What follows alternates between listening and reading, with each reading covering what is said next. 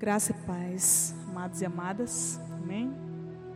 Uma bênção estarmos juntos, já perceber a presença, a ação de Deus em nosso meio. Louvado seja o Senhor por isso, né? Quero, é, eu vi o tema que nós estamos trabalhando esses 12 dias, né? Aqui na nossa igreja em Jaru. E escolhi no meu coração, com a ajuda de Deus, trazer ao seu coração uma mensagem do desatar de Deus sobrenatural na salvação, na reconciliação, na restauração das nossas famílias. Eu fiquei muito pensativa no meio de toda essa pandemia que nós ainda estamos atravessando e fiquei pensando, meu Deus, nós não podemos perder tempo mais. Estamos de pé hoje, amanhã não sabemos. Quantas pessoas partiram? Há uma promessa linda de Deus, que Ele diz que no meio de toda essa tempestade, Ele salvou milhares. Milhares de pessoas tiveram um encontro particular, pessoal com o Senhor e for, partiram salvas, né? O meu irmão, ele foi acometido com essa questão e ele ficou no isolamento no Semetron em Porto Velho. E ele disse então que chegou um momento que travou os pulmões. Ele não respirava com máscara, sem máscara. Ele entrou em desespero e ele estava sozinho. E ele então se ajoelhou e disse: Deus, aqui eu entrego a minha vida ao Senhor. Se agora é minha hora, eu só te peço uma coisa: me perdoe, me perdoe, me perdoe. E ele disse que repetia isso se passava um filme na mente dele.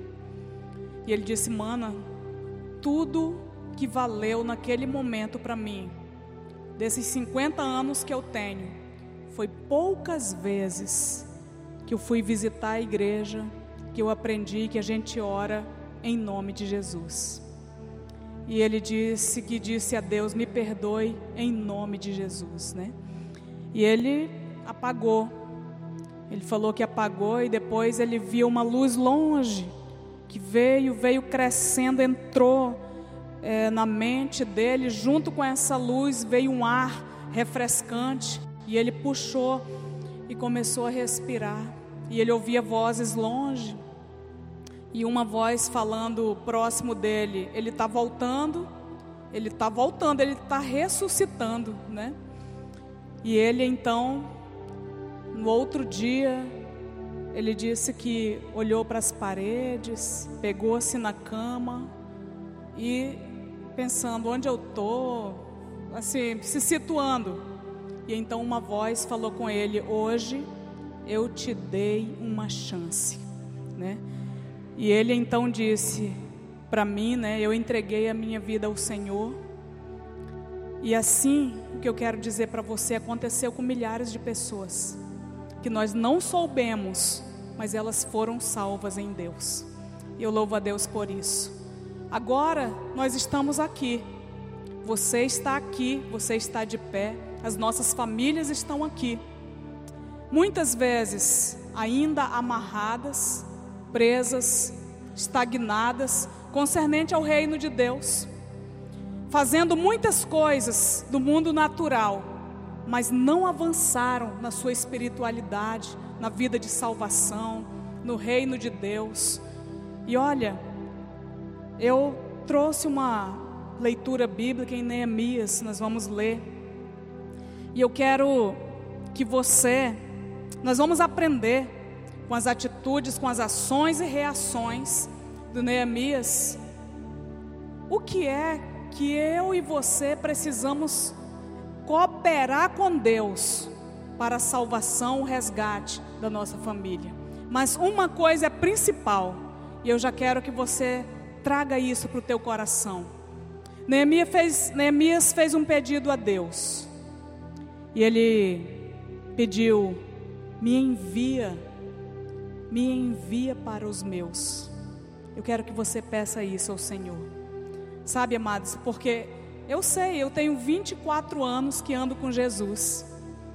Eu já falei de Jesus para tantas pessoas que eu não sei. Eu falo de Jesus nas fileiras da polícia militar, nas fileiras do bombeiro, dentro dos presídios, na igreja, fora da igreja, nas praças, onde eu tiver oportunidade, eu falo do Senhor. Mas olha para mim o que eu vou te dizer. Por que é tão difícil na nossa família? Por que é tão difícil?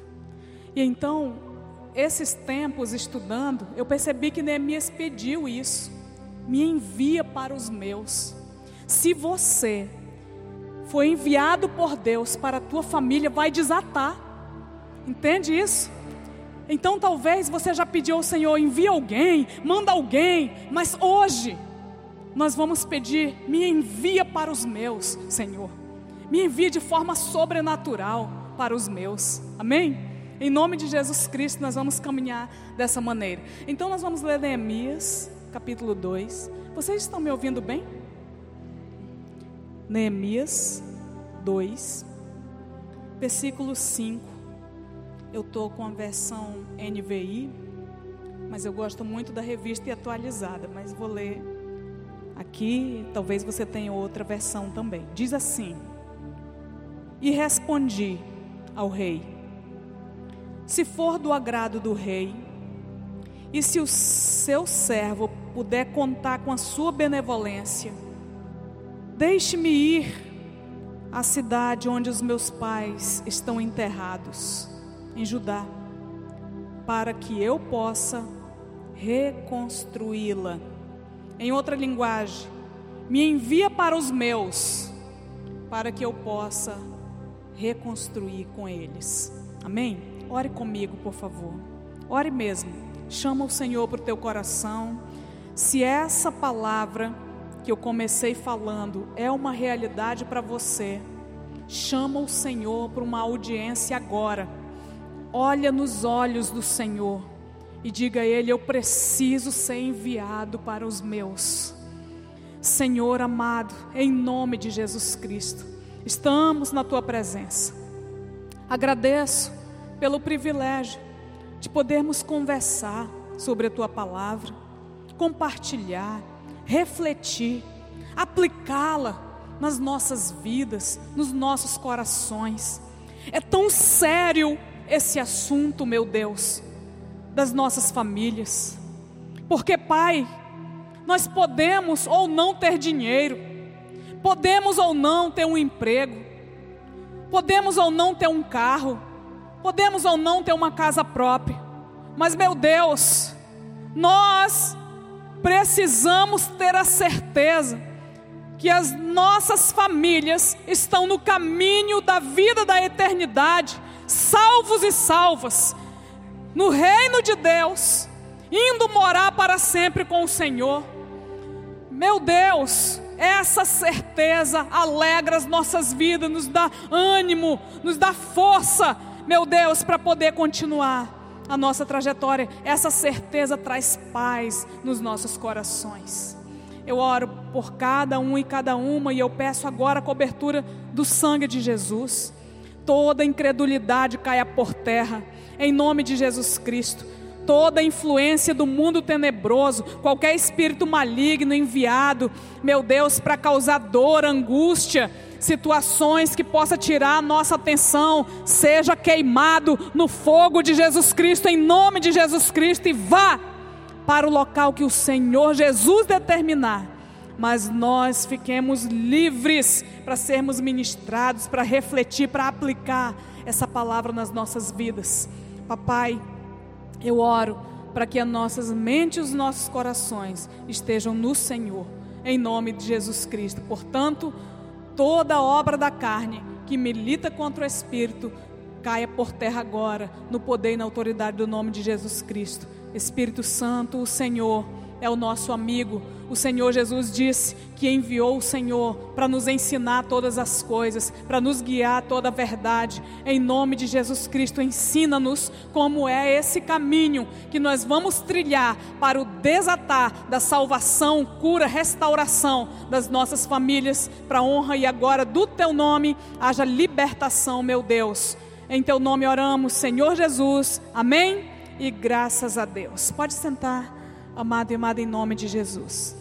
Então, nós, eu li um versículo e eu quero conversar um pouco com você sobre a questão de Neemias. Amados, primeira coisa, toda pessoa que intercede, ela aprende com Neemias.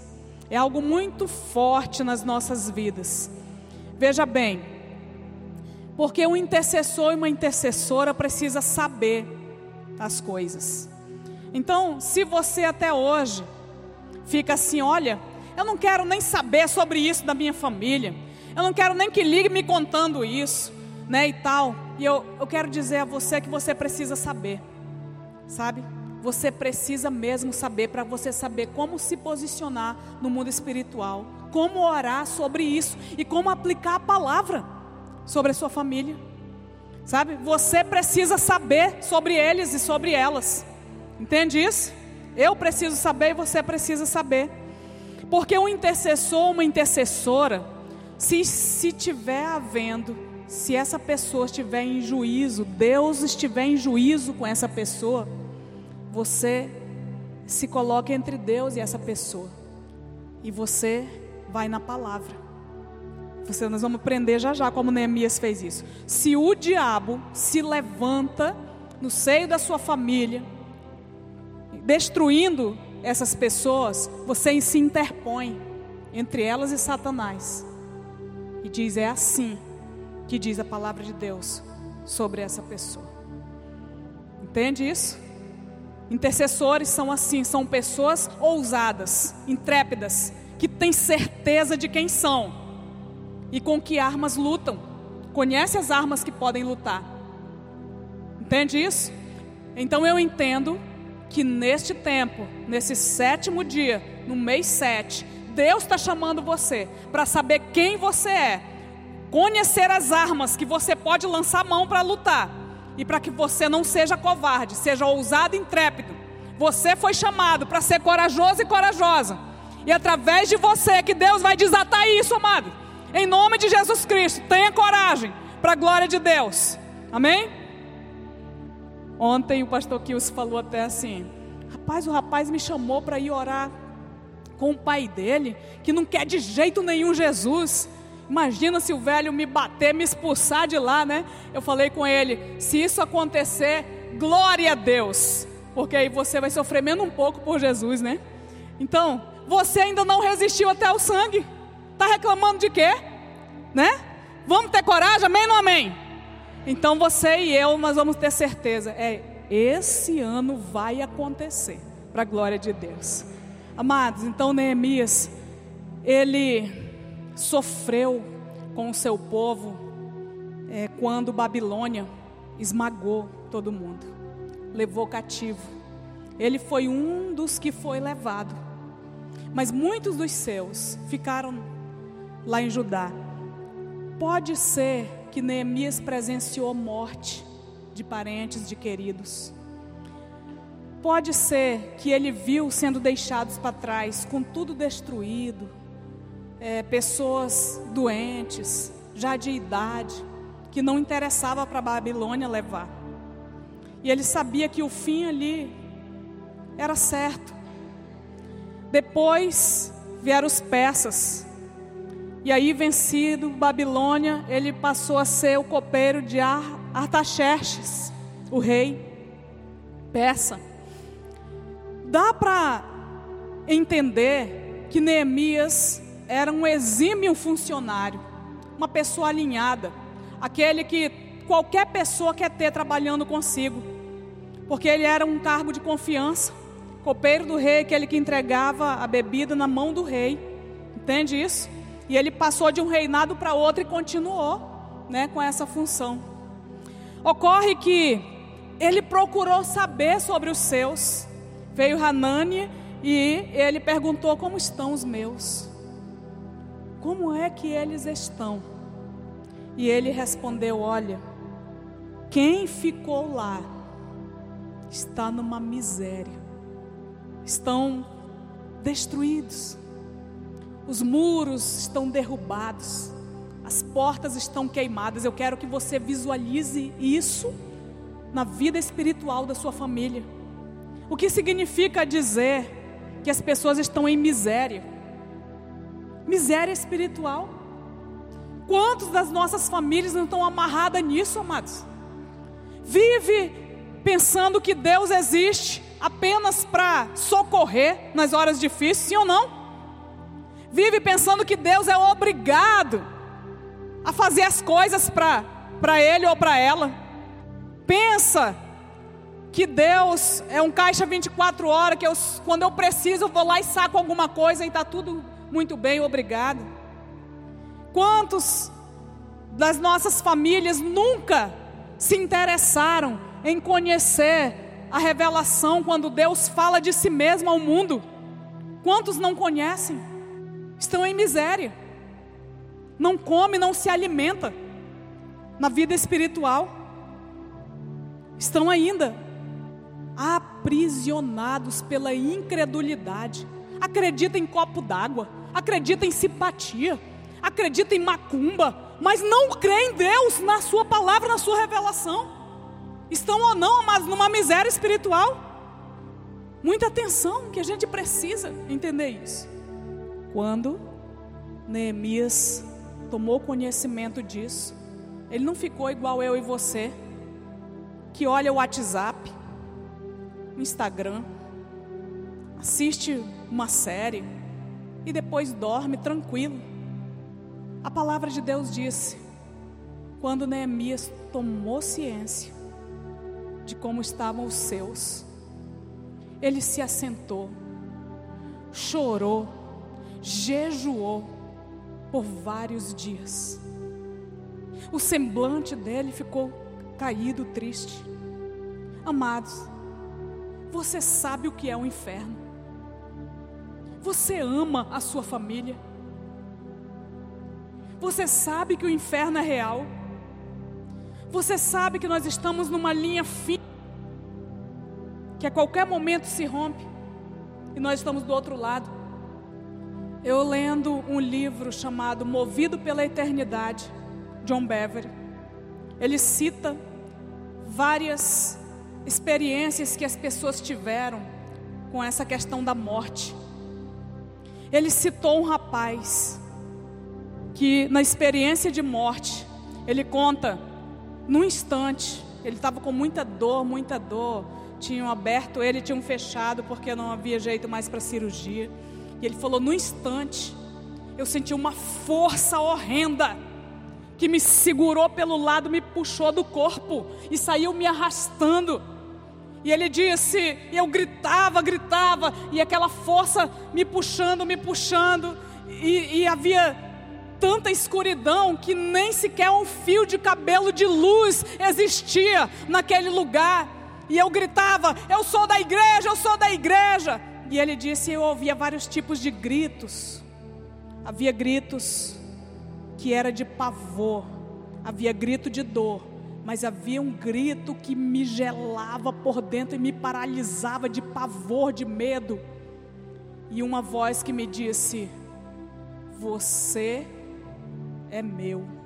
E ele clamava, pedindo uma chance de Deus. E uma coisa, uma das experiências que uma pessoa citou também, é que no inferno ninguém divide nada, nem dor.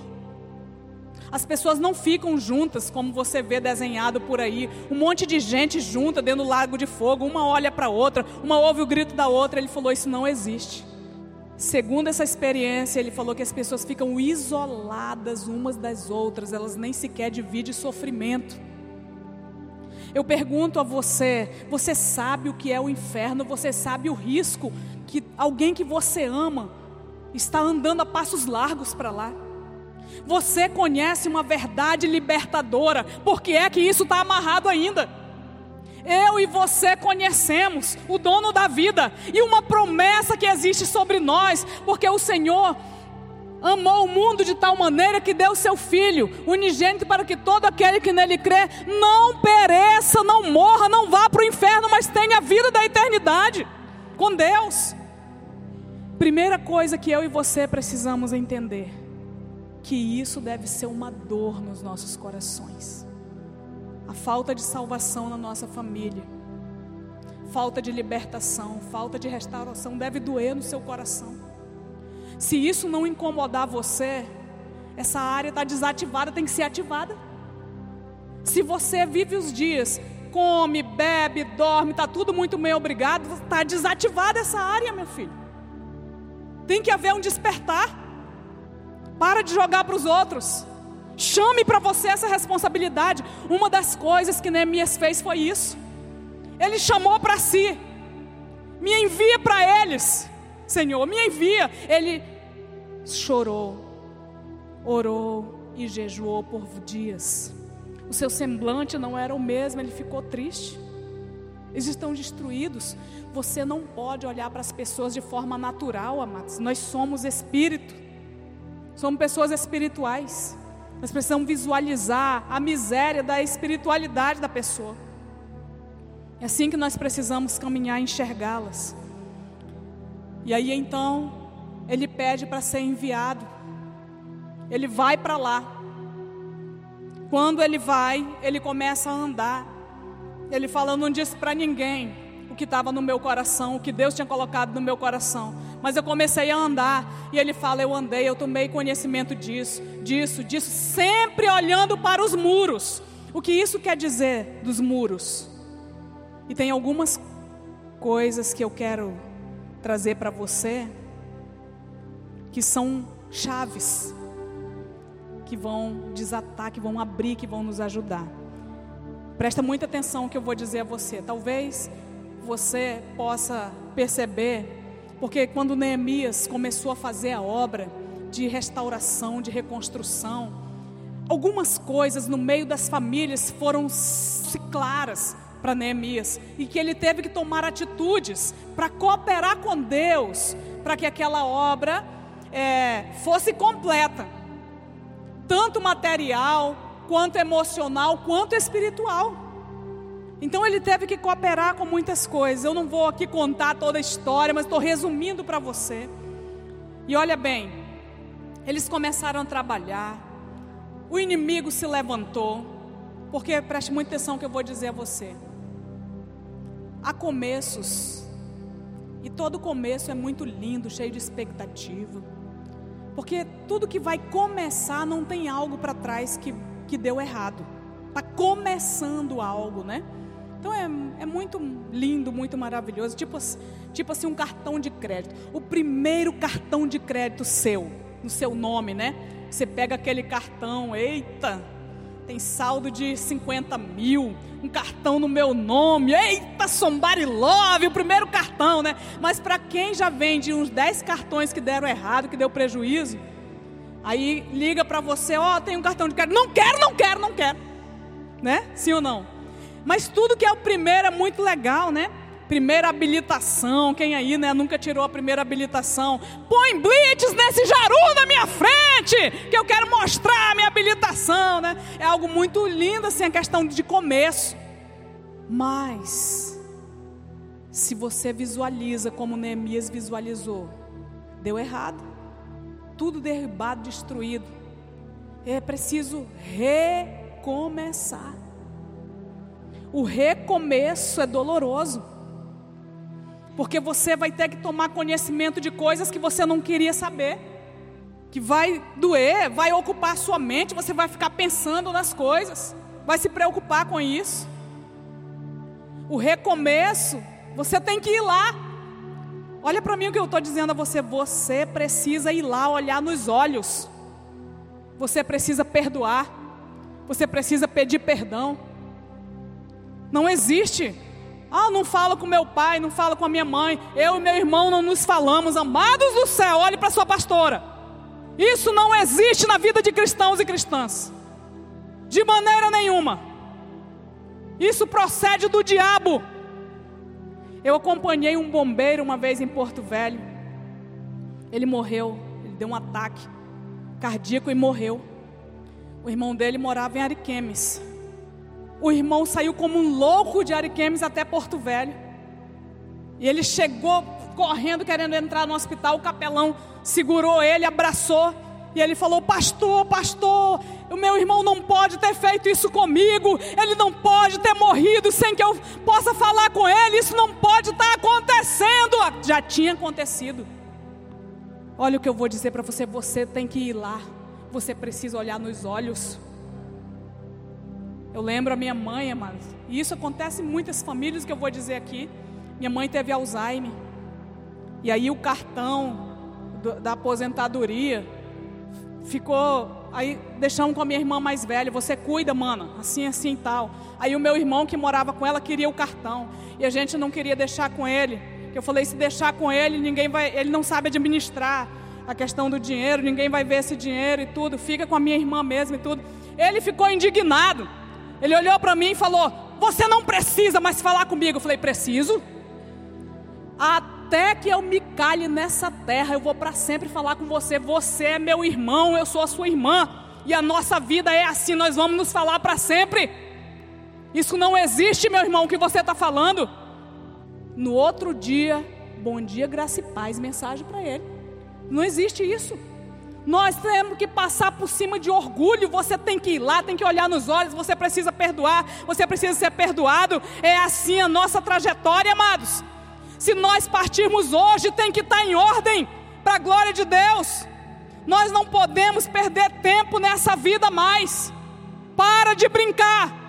Ou somos ou não somos, e nós escolhemos ser, por isso que nós estamos aqui. Amém ou amém? Para a glória de Deus. E olha, Neemias começou a reconstruir, o diabo começou a se levantar, o inimigo, mas ele foi enviado para isso, da mesma forma que Deus vai enviar você para sua família. E o que, que ele visualizou? Preste atenção. Que agora eu quero partir para os pontos que eu e você precisamos estar atentos para cooperar com Deus. Ele visualizou um povo que trabalhava muito. Você vai perceber que eles trabalhavam na construção de dia e de noite trabalhavam na vigilância. Eles não tinham descanso. Diz que eles nem trocavam as roupas. Direto, direto. Talvez você veja isso na sua família. Oh meu Deus, minha família, pessoal trabalhador, trabalha, se desgasta. Todos eles têm, têm o seu trabalho e tudo, mas estavam à mercê do inimigo. Os muros estavam derrubados. O que é que isso significa? Que o inimigo entra e sai a hora que quiser. É muito mais fácil dominá-los, porque não tem defesa, não tem barreira nenhuma. Não há resistência ao inimigo. Entende isso? Visualiza isso no mundo espiritual. Eles não têm nenhuma resistência, não têm nenhum conhecimento das armas que pode usar, estão à mercê do diabo. Mesmo sendo pessoas boas, que têm caráter, trabalhadoras, estão à mercê do inimigo, amados. Preste muita atenção. Então, trabalhavam muito, mas estavam à mercê do inimigo. Preste atenção que você vai cooperar com Deus. Foi a primeira coisa que Neemias fez. Atenção na sua pastora.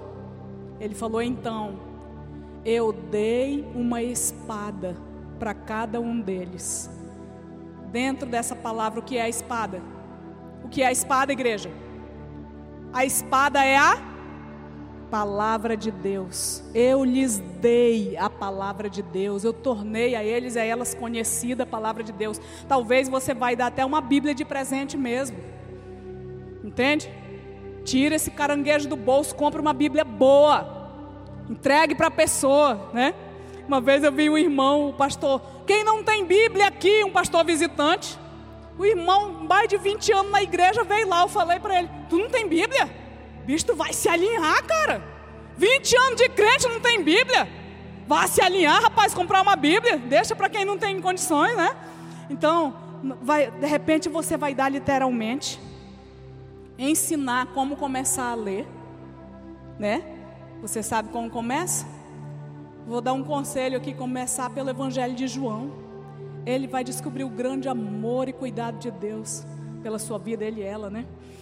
E aí, então, ele diz: a primeira coisa que eu fiz, dei uma espada na mão de cada um. Eles trabalhavam com uma mão e com a outra mão manejava a espada. Ou seja, eles vão continuar sendo pessoa de caráter, que trabalham, mas eles vão saber resistir ao inimigo pela palavra de Deus. Amém? Nisso você vai cooperar com Deus. Amém ou amém? Outro ponto. Ele fala, olha, eu fiquei com um corneteiro junto a mim, Neemias falando. De maneira que, quando os nossos inimigos vinham contra nós, visualizávamos que o inimigo estava atacando, então a trombeta tocará. Qual era a ordem? Quando eu visualizar o inimigo vindo para nos atacar, eu vou dar ordem ao corneteiro, a trombeta vai tocar todos vocês venham, se juntem a mim, e o nosso Deus lutará por nós. Qual é a outra cooperação? União. As nossas famílias têm que se unir. Havendo união, Deus lutará por vocês. Aonde há unidade, onde há união, Deus ordena a bênção e a vida para sempre. É assim que diz a palavra do Senhor. Entende isso? Às vezes, quando vê as, as obras do diabo atacando a família, fica um contra o outro, porque o diabo é craque em fazer isso, joga um contra o outro. Um acusa o outro, o outro não aceita ser acusado. Quem é você? Você que, que nem cuida da nossa mãe, está lá longe, nunca vem aqui, eu que estou aqui, Bereguedeia, foi toda a família tem isso.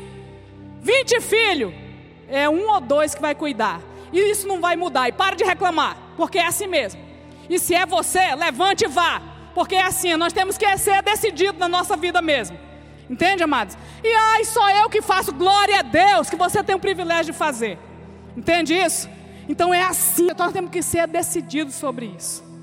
Deve, tudo que depender de você, contribua para que a família esteja unida. E é assim que Deus pelejará por você e a tua família. Em nome de Jesus Cristo. Terceiro ponto. Preste atenção que esse aqui é forte. Ele, Neemias começaram a reconstruir, deu uma espada para cada um. O corneteiro estava com ele. Quando viu o inimigo, toca a trombeta, se unam e Deus peleja por nós. Ok? Tudo bem. Lá aí já começou outra situação. Houve umas reclamações, porque uns estavam devendo os outros, devendo, devendo, um devendo o outro. Aí chegou as reclamações para Neemias. Olha bem, será que isso acontece nas famílias aqui em Jaru? Será? Que um deve o outro, né? Você me deve tanto, te emprestei tanto, tal. Comprou aquela calça, não me pagou, aquele tênis que não deu em mim que eu te vendi, não me pagou e tal, tal, né? Emprestou da mamãe, não pagou. Bereguedé, meu Deus! Eu acho que é só fora do Brasil que isso acontece. Aí olha bem, um devendo o outro. Um devia azeite, outro devia vinho, outro devia o trigo, e um devendo o outro. Neemias direcionado por Deus e reuniu todo mundo. Reuniu, preste atenção que nós estamos aprendendo com ele, sim ou não? Reuniu todo mundo. E ele disse: Olha, isso não está certo entre nós. Isso está desalinhado. Isso não está certo. Porque um se torna condenador do outro. Sabe o que estava acontecendo? Tipo assim, você deve seu irmão. Aí você mandava o seu filho para ir morar e trabalhar para ele até que pagasse aquela conta. Tipo assim, dava o filho no lugar da dívida. Sabe, Neemias falou: Isso não está certo entre nós, não. Isso não está certo. Um deve azeite, outro deve. Um se torna condenador do outro. E aí ele diz assim: Olha, então vamos trazer uma solução. Todos aqui, perdoe a dívida do seu irmão e vamos viver em paz. Agora olhe para a pastora que eu vou dizer para você. Perdoe qualquer dívida. Ganhe a sua família ganhe, não perca por causa de dívida, ganhe para você, ganhe para o Senhor. Entende isso? A pastora está falando, nem sabe quanto é que ele me deve, menino. Se for 100 mil, melhor ainda, maior é a bênção sobre você.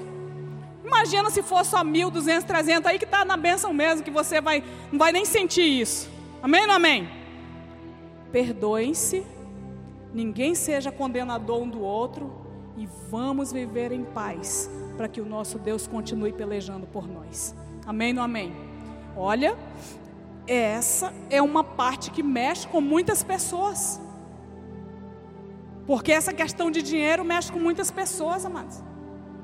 Né? Então, no nome do Senhor, terceiro ponto. O primeiro, dê uma espada para cada um. Tudo que depender de você, união da família, una a família e Deus lutará por vocês. Perdoem-se as dívidas. Reuniu todo mundo e falou: Isso não está certo, a nossa família não pode. Ainda, ainda veio um negócio na minha mente, questão de herança. Amados, esse negócio de herança, meu amigo, mas tenha destruído famílias, tem deixado um inimigo do outro.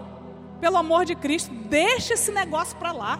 Vá viver em paz, viva com Deus. Olha, eu digo para você, não vai te faltar nada, meu. Não vá. Escolha viver em paz, em nome de Jesus Cristo, para a glória de Deus. E olha bem, e aí eu vou dizer agora o quarto e último ponto. Olha bem o diabo, vendo você começar a cooperar com Deus nessas áreas, ele vai se levantar. Preste atenção, porque ele se levanta contra recomeços. Ele vai na ferida, vai na sua parte fraca, sabe? Ele atua assim dessa maneira. Nada temas, porque se Deus te enviar esse negócio, vai desatar para a glória de Deus. Amém? Nada temas. O inimigo Neemias estava dizendo aqui: o inimigo me dizia, tu vai abandonar essa obra, não vai aguentar não. Olha a voz do diabo para você identificar. Logo você vai identificar. Tu vai abandonar isso, tu não vai resistir não. Olha, a obra que você intentou no coração não vai se realizar porque você não vai aguentar. Mas, olha o que nós aprendemos com Neemias. Ele disse: Mas eu orei Sabe como ele orou e você vai orar e eu vou orar muitas vezes? Agora, pois, ó Deus, o Senhor está vendo que o inimigo está falando no meu ouvido e mandando dizer para mim que eu não vou resistir, que eu vou desistir e a obra que tentei no coração não vai se concretizar. Agora, pois, ó Deus, fortalece